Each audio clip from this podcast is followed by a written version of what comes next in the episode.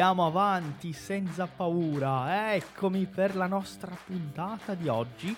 Sono Ronaldo Siliveri e sarò con te durante questa puntata del nostro podcast. Seja muito bem-vindo, muito bem-vinda a esse podcast do Italiano Fácil, onde nós compartilhamos cultura, língua italiana, vida na Itália, cidadania italiana, tudo isso de uma forma acessível em italiano para você poder aprender a língua mais linda do mundo de uma vez por todas. Dai, forza, non perdere tempo, andiamo avanti con la nostra puntata di oggi. DJ schiaccia play. Ottimo. Quindi, poi può tagliare delle fette sottili. Sottili cosa significa? Cioè, delicate. hm? Quindi, fette più sottili. Perfetto. Ragazzi, fette, fette sono facias. Posso anche dire una fetta di pane, una fetta di pane, due fette di pane. Quindi una fetta di pane due fette di pane. Quindi fette sottili, sottili come in portoghese, no? Facias mais fininhas, mais delicadas. Ok. Quindi gli affettati si possono anche tagliare a dadini. Dadini come da stuzzicare, no? E questa è una parola interessante. Stuzzicare. Conoscete questa parola? Stuzzicare, stuzzicare. Chi conosce questa parola? Stuzzicare. Stuzzicare significa beliscar, no? Mangiare per esempio un po' di formaggio, un po' di, di coppa, un po' di prosciutto crudo, beliscare alguma cosa. Stuzzicare, bravissimi, correttissimi. Ottimo, poi desidera altro. Qui stiamo parlando del verbo desiderare, verbo desiderare. Desidera altro? A senhora deseja algo mais? Quindi ovviamente desidera. mm? Come abbiamo già parlato prima, gli impiegati, mm, sia al supermercato che al centro commerciale, ci daranno sempre del lei. Quindi lei desidera altro. mm? Deseja alguma coisa a mais? E poi Valentina dice: Sì, vorrei anche quattro salsicce e del prosciutto crudo. Notate che per le richieste o le richieste, per essere gentili, si usa sempre il condizionale vorrei, vorrei. Non utilizziamo mai il verbo volere, hm? Tipo voglio, voglio quattro salsicce. Ovviamente, poi se non mi ricordo di usare il condizionale, non è un problema grave, però è una questione di comunicazione, quindi vorrei per favore e non voglio. Ok, quindi usiamo sempre vorrei. Vorrei un po' di prosciutto crudo, vorrei un po' di... eh, vorrei una, una birra, un piatto di spaghetti al ristorante per esempio. Prossima, quale preferisce e quanto ne vuole? Mm? Quindi il servizio è quanto più personalizzato possibile. Per questo il salumiere cerca di avere quante più informazioni possibili. Quindi quale preferisce, quale prosciutto preferisce e quanto ne vuole. Quindi la quantità di prosciutto, perché ragazzi in Italia c'è il prosciutto crudo, c'è il prosciutto crudo stagionato, c'è il prosciutto crudo ehm, importato che viene dalla Francia per esempio o dalla Spagna, no? Il, eh, il jamon, jamone spagnolo, ehm, c'è anche il prosciutto crudo dolce, quindi ci sono diversi tipi, hm? quindi è così. Poi Valentina dice: Ne vorrei un etto di quello dolce, quindi prosciutto crudo dolce. E vorrei anche una fetta di pecorino toscano e due mozzarelle. Mm, mamma mia, mi viene l'acquolina in bocca. C'ho fame adesso. Poi, ovviamente, come ho appena detto, ci sono vari tipi di prosciutto crudo. C'è quello più dolce e quello più salato. Anche il formaggio pecorino di pecora mm, è un, è un queijo di cabra. È diverso a seconda della regione. Va bene? La differenza è dovuta al tipo di erba che le pecore mangiano nei diversi luoghi. Erba, stiamo parlando di erba, no? O pasto, que a cabra, ou enfim, a cabrinha vai comer.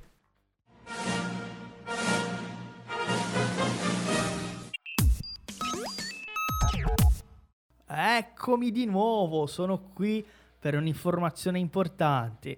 O episódio de hoje é um episódio muito especial porque nós estamos nos aproximando da nossa próxima imersão online de italiano, nosso próximo evento para ajudar você a falar italiano de uma vez por todas.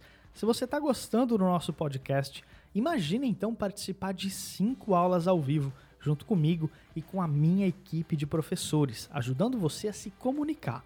O nosso próximo evento vai ser 100% focado na fala e na comunicação oral. E se você quiser participar, eu tenho uma boa notícia: as vagas estão abertas e são 100% gratuitas. Não perde tempo, abre agora mesmo o seu celular aí, o seu navegador e digita italianofácil.com e lá você vai encontrar o link para se inscrever agora mesmo. Não perde tempo e entra no grupo de WhatsApp com a gente para poder participar dessa imersão incrível. Un saluto grandissimo, ti sto aspettando. Ok, va bene. Poi Giulia dice: Ecco a lei. Ecco a lei quando do qualcosa a qualcuno. Ecco a lei, signora. Le serve altro? No, no, basta così, grazie. Quant'è? Quindi per sapere il prezzo, ora facciamo un altro esercizio. Ragazzi, sapete altri modi o sapete un altro modo di chiedere il prezzo? Conoscete altri modi di chiedere il prezzo? Uno è quant'è. Quant'è? Scriviamo qui. Quant'è? Vai. Conoscete altri modi? Quanto costa? Quanto viene? Mm? Esatto. Quanto viene tutto? Quanto viene tutto, eh? Quanto che deu tudo, né? Qual o valor de tudo? Perfetto. Oppure quanto le devo? Quanto devo per la signora? Quanto le devo? Perfetto. Va bene. Allora, tutto bene? Eh? Tutto tranquillo? Vediamo che questo è il, è il primo dialogo, eh? Qui abbiamo la fine del dialogo, sono 6 euro 70 centesimi. Grazie, arrivederci, grazie a lei, arrivederci, quindi il prezzo. Secondo voi questa spesa formaggio, salsicce, prosciutto crudo, pecorino, è costosa o no? Il prezzo è buono? Com'è secondo voi? Ok. Vediamo, facciamo una cosa. Chiaramente qui i prezzi sono, um, sono, cioè non sono reali, eh? Dobbiamo controllare per bene, soprattutto in questo periodo in cui c'è un, aume- un aumento dei prezzi in Italia. Le cose sono più costose del solito. Quindi vediamo qua, prosciutto, oh, prosciutto cotto e prosciutto crudo. Deixa eu aumentar para vocês verem que na minha pesquisa aqui, esse aqui é o site de um restaurante, de um restaurante não, de uma rede de supermercados na Itália, e é o site em italiano, então você pode pesquisar o preço aqui, tá?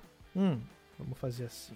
Agora sim. Ó, prosciutto cotto, prosciutto crudo, os dois principais. Vamos ver o crudo aqui. Controlliamo un po' i prezzi. Prosciutto crudo. Ó, rovagnati, prosciutto crudo, quasi 100 grammi. Vediamo questo qua. Non conosco questa marca, però penso sia buona. Vediamo un po'. Oh, rovagnati, 95 grammi, quindi non è nemmeno un etto. Mm? Questo pacchetto, questa confezione. 3,99. Secondo voi, economico o costoso? Che ne pensate? Vediamo la mozzarella. Mozzarella, vediamo se troviamo la mozzarella di bufala a buon prezzo. Mozzarella, ok, fior di latte, mozzarella 125 grammi. Mm, buon prezzo secondo me. Buon prezzo. Mm? Oh, vallelata. Vallelatta. 1,69 euro. Questa è la mozzarella fior di latte fior di latte. Mm, mamma mia, questo è buonissimo. 125, 125 grammi. Com'è il prezzo della mozzarella? Costosa? Più o meno? Ah, ok, importante, ragazzi. non possiamo calcolare in reais, eh? Perché ovviamente sarà più costoso. Anche perché, ma c'è una cosa, in Brasile quasi non c'è questo prosciutto crudo, eh? Di buonissima qualità non c'è.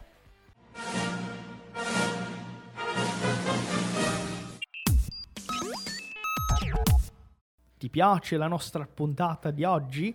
Você está gostando do nosso episódio de hoje? Eu vim aqui para dar uma informação muito importante, uma dica para você. Enquanto você escuta o nosso podcast, quando você vê uma palavra, quando você vê uma frase nova, é importante que você repita em voz alta para praticar a pronúncia, para melhorar a sua velocidade e, claro, para se acostumar aos sons da língua, principalmente palavras e expressões que você ainda não conhece ou não sabe pronunciar muito bem. Então, ao longo do nosso episódio, não foque somente em escutar, mas também em verbalizar as expressões que você vai conhecendo durante a nossa aula. D'accordo? Andiamo avanti. Vediamo. Ok, scegliete voi il prossimo prodotto. Che prodotto devo cercare? Aproveitem para a gente fazer uma pesquisa de preço no mercado da Itália. Quale sarà il prossimo prodotto del nostro listino? Cosa volete sapere? Vediamo il prossimo. Il latte? Il latte? Ah, sì, il latte. Vediamo il latte allora. Latte, latte, latte. Latte. Latte fresco. Il latte in Italia, come da noi, ci sono diversi tipi. Um, latte, biolatte intero microfiltrato. No, prendiamo questo qua. Latte fresco, altra, alta qualità. Un litro, eh? Questa è la bottiglietta da un litro. Carrefour. E questa è la marca del Carrefour, eh? Oh, latte intero. Intero significa integrau. Ok, latte intero. 1,55 euro il litro. Buon prezzo? È buon prezzo secondo voi? Vediamo il caffè. Eh, caffè, eh, ce ne saranno parecchie opzioni secondo me. Sì, ci sarà un sacco. Uh, caffè Lavazza, crema Questo è il caffè più economico di tutti. No, aspetta, mi spiego. Il caffè di, buona, di buonissima qualità, più economico di tutti. Ma prendiamo questo qua. No, prendiamo questa confezione che sono 4 pacchetti da 250 grammi. Quindi è praticamente un chilo, un chilo di caffè. Lavazza, eh, che è marca molto buona. Importante, caffè macinato. Macinato, moído. Già è un po' di caffè, né? Quindi 9,49 per un chilo di caffè. Che ne pensate? Costoso o no? Vediamo se c'è un caffè più economico. E qui posso filtrare dal prezzo crescente. Guarda, c'è il caffè di Carrefour. Ah, però questo è caffè orzo. Micella tradizionale. Questo è più economico. 7 euro al chilo. Questa è la marca di Carrefour. Ok? Posso scegliere anche questa, che è una buona marca di caffè. Però non è Lavazza. Gli, gli italiani eh, tengono molto sul serio questa cosa della marca. È importante la marca per un italiano. Sì, Ok, va bene. Cos'altro? Prossimo prodotto. Vai. Prossimo prodotto, quale sarà? E ragazzi, poi eh, nel materiale della lezione ho lasciato un po' di vocabolario. Va bene? Ho lasciato un po' di vocabolario eh, per dopo, per dopo la lezione. La pasta, ovviamente, cioè non può mancare. Pasta. Pasta. No, mettiamo spaghetti. Spaghetti. Spaghetti Rummo, questa è una marca di, di buona qualità, però ci sono, ci sono dei pacchetti più, più economici. La pasta Carrefour, cioè naturalmente ragazzi i prodotti eh, che hanno la stessa marca del supermercato ovviamente saranno meno costosi perché è, è la loro propria marca. Mm? Quindi spaghetti Carrefour, mezzo chilo, 500 grammi, pacchetto da 500, la confezione da 500, 75 centesimi pasta ogni giorno. Quando andiamo in Italia la pasta è d'obbligo. Va bene. Ecco, sì, in Italia lo stipendio, ragazzi, un'altra parola importante. Lo stipendio è più alto che in Brasile. Lo stipendio, esattamente.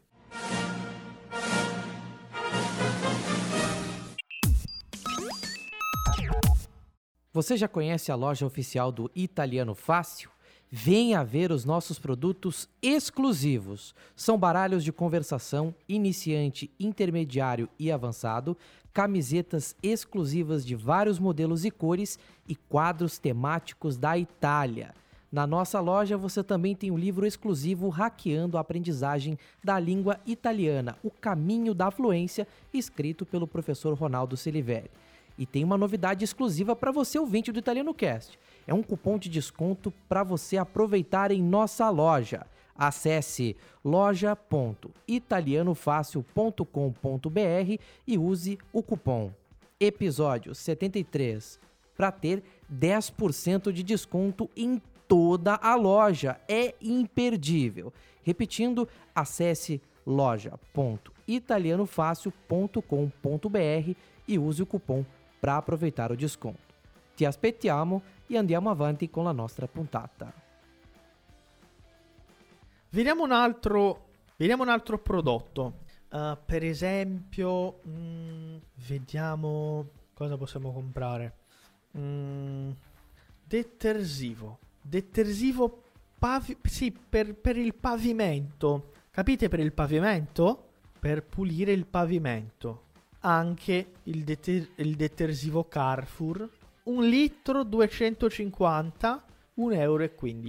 Quindi sì, per pulire la casa è un'alternativa. Ecco. Ragazzi, tutto ok? Tutto bene? Biscotti! È vero, vediamo i biscotti. Biscotti. Biscotti. Ah, c'è una marca molto buona. Che è la marca Molino Bianco. Molino Bianco. Molino Bianco è una marca italiana molto famosa a causa dei loro biscotti, che sono ottimi. E ci sono di tutti i tipi, eh. Mamma mia, questi nascondini. Mannaggia. C'è anche il pane, no? Questi sono ottimi, sono, tu- sono tutti... Mamma mia. Sono tutti buoni questi biscotti. Uh, no, questi baiocchi. Questi baiocchi, mamma mia. Mulino bianco, questi sono i baiocchi. 2,75 euro. 336 grammi. Ah, c'è questo Nutella Biscuits. Questo è ottimo. Questi biscotti sono da morire. Veramente, da morire. 2,99. Eh, è un po' aumentato il prezzo, eh.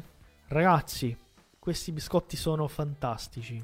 Ok, importante, un'altra domanda. Chi di voi non è mai stato in Italia? Chi di voi non è mai stato in Italia? Scrivete qua. Chi di voi non è mai stato in Italia? Oh, chi di voi non è mai stato in Italia? Ok, ottimo, molte persone. Ho una novità per voi, eh? Ho una novità per voi. Prima di tutto parliamo un po' in portoghese, va bene? Parliamo un po' in portoghese. 3, 2, 1, botão mágico. Tem um botão mágico aqui. Quando eu aperto ele, eu volto a falar português. Buonasera, seja muito bem-vindo, muito bem-vinda à nossa aula de hoje. É, olha, eu estou extremamente feliz porque essa aula é uma aula muito legal, divertida. Claro que eu tenho mais conteúdo nessa aula, mas eu vou deixar no material em PDF para vocês praticarem também, tá? que, que a gente vai fazer? vou deixar aqui um exercício, uma sugestão de atividade que vocês podem fazer, tá? Primeira delas é, é criar, você vai elaborar, criar um diálogo entre você e o atendente do supermercado. Você pedindo alguma coisa, pedindo um salame, pedindo um presunto, pedindo um queijo, perguntando onde é que está alguma coisa. Eu quero que você crie um diálogo para você praticar. Tá? Você vai seguir o padrão, você pode seguir o modelo, do que a gente fez na aula, mas isso aqui é a primeira atividade que eu vou propor. E a segunda atividade é o que? Cosa posso comprare con 10 euro? Ou seja, ou então, né? Uma cena com 10 euros. Será que dá para fazer um jantar para duas pessoas com 10 euros? Isso é legal. Você pode pegar esse site, é o site do Carrefour Itália, e você pega lá 10 euros e vai somando seus produtos, coloca ali no carrinho e vê o que, que você compraria. Você pode fazer uma massa, você pode fazer uma salada, você pode fazer um jantar completo com entrada, prato principal, até sobremesa. Ali você pode ver os doces disponíveis. E aqui você já tem um pouco da realidade da vida italiana e fazendo essa pesquisa você vai praticar, obviamente, com o vocabulário da aula, né? Com 10 euro, é, certamente. Tá? Então, é, isso aqui é legal para vocês fazerem. É, duas atividades, tá? Não precisa enviar para o suporte. Claro que vocês podem enviar, mas isso aqui é mais para vocês praticarem, tá? Principalmente para os alunos aí de nível B1, quem já tem mais de seis meses de curso já tem que estar tá fazendo com tranquilidade essa daqui. Tá bem, né?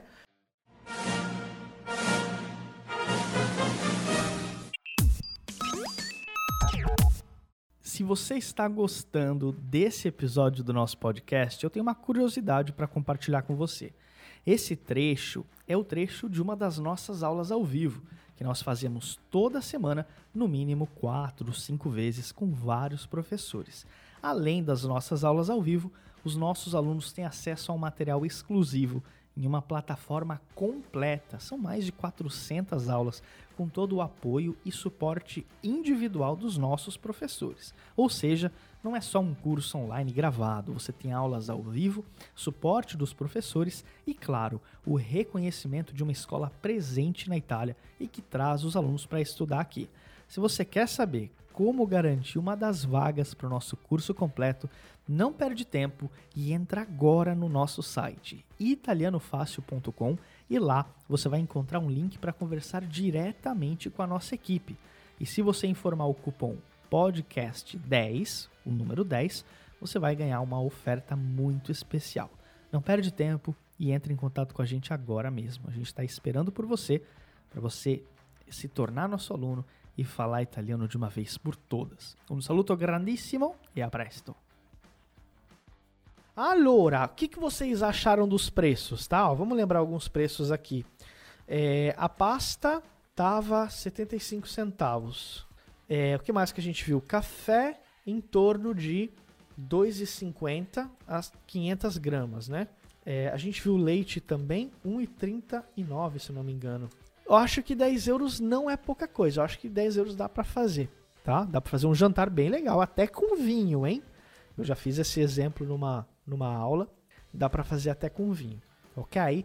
Dois recados muito importantes que eu tenho que dar para vocês. Eu perguntei, quem não esteve na Itália ainda, por quê? Para quem não sabe, nós estaremos acompanhando mais uma turma do programa Experiência Italiana. Os alunos já estão de malas prontas tem alguém aí que vai no programa de agora? É, vai ser em outubro, claro que a equipe já vai com antecedência. Então a gente já estará na Itália antes e a gente vai levar vocês para a Itália junto com a gente. Como assim, Ronaldo? Levar vai me levar junto? Como assim?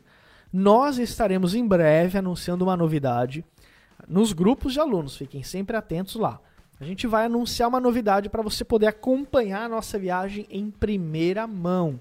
Será uma oportunidade para você viver junto com a gente o que os alunos vão viver lá, entender sobre a rotina, tá? De quem está na Itália, indo para a Itália, preparando a viagem, a gente vai mostrar o passo a passo para ir para lá.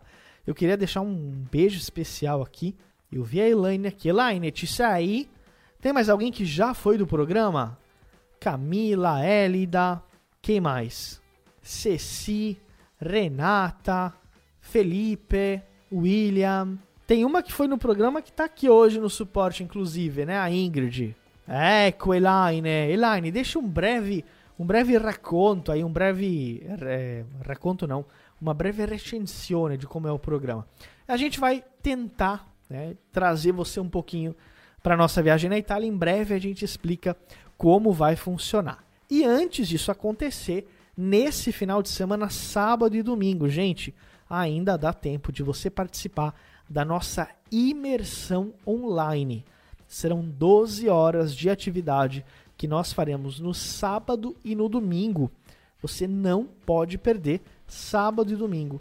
A gente vai realizar a imersão ao vivo e online com vários professores, vai ter aula de conversação, a gente vai fazer uma série de surpresas teremos também, é, enfim, teremos novidades aí esse final de semana e claramente estaremos praticando muito a língua italiana. Você não pode perder um valor simbólico para a imersão de 12 horas de duração. Tá bem, né? É, a Marta Paulucci está te mandando um abraço, todo mundo na verdade. Tá, diz- tá dizendo aqui. Zenaide, ecco, brava, brava, brava. Allora, pessoal, vamos lá para as nossas dúvidas finais. Quem gostou da aula, por favor, escreve aqui o que achou. Lembrando que amanhã tem aula da Prof. Luísa. Amanhã é uma aula de nível A1. A Luísa vai fazer uma aula bem bacana. E sexta-feira também tem aula da Yáscara, tá? Perfeito. Pessoal, deixem perguntas que vocês acharam da aula. Grazie mille. Parabéns para quem está evoluindo, entrando na plataforma, deixando comentários. É muito importante contar com a participação e a dedicação de vocês. Perfetto, perfetto. Va benissimo. Che bello, Elaine, Elaine, guarda, dobbiamo organizzare qualcosa, eh? Ci deve andare un'altra volta. Facciamo la, la seconda versione. Perfetto, que legal. Fico feliz que vocês tenham gostado. Tá mais um minutinho para eu tirar as dúvidas de vocês. Caso contrário, se não tivermos dúvidas, grazie mille, ragazzi. Fico feliz com os comentários de vocês. Grazie di cuore. Allora, buona serata, buon riposo. Un bacione, bacione a tutti. E ci vediamo. Eh? Para quem vai participar da imersão, nos veremos no sábado, a partir das 9 horas. Começa o nosso grande evento. Buonanotte, ragazzi. Alla prossima. È stato un piacere enorme averti qui con noi per un'altra puntata del nostro podcast ufficiale. Ci vediamo in un'altra puntata. Grazie mille e a presto.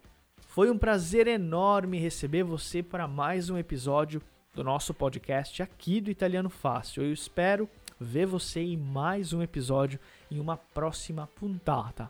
Muito obrigado, grazie mille e até a próxima.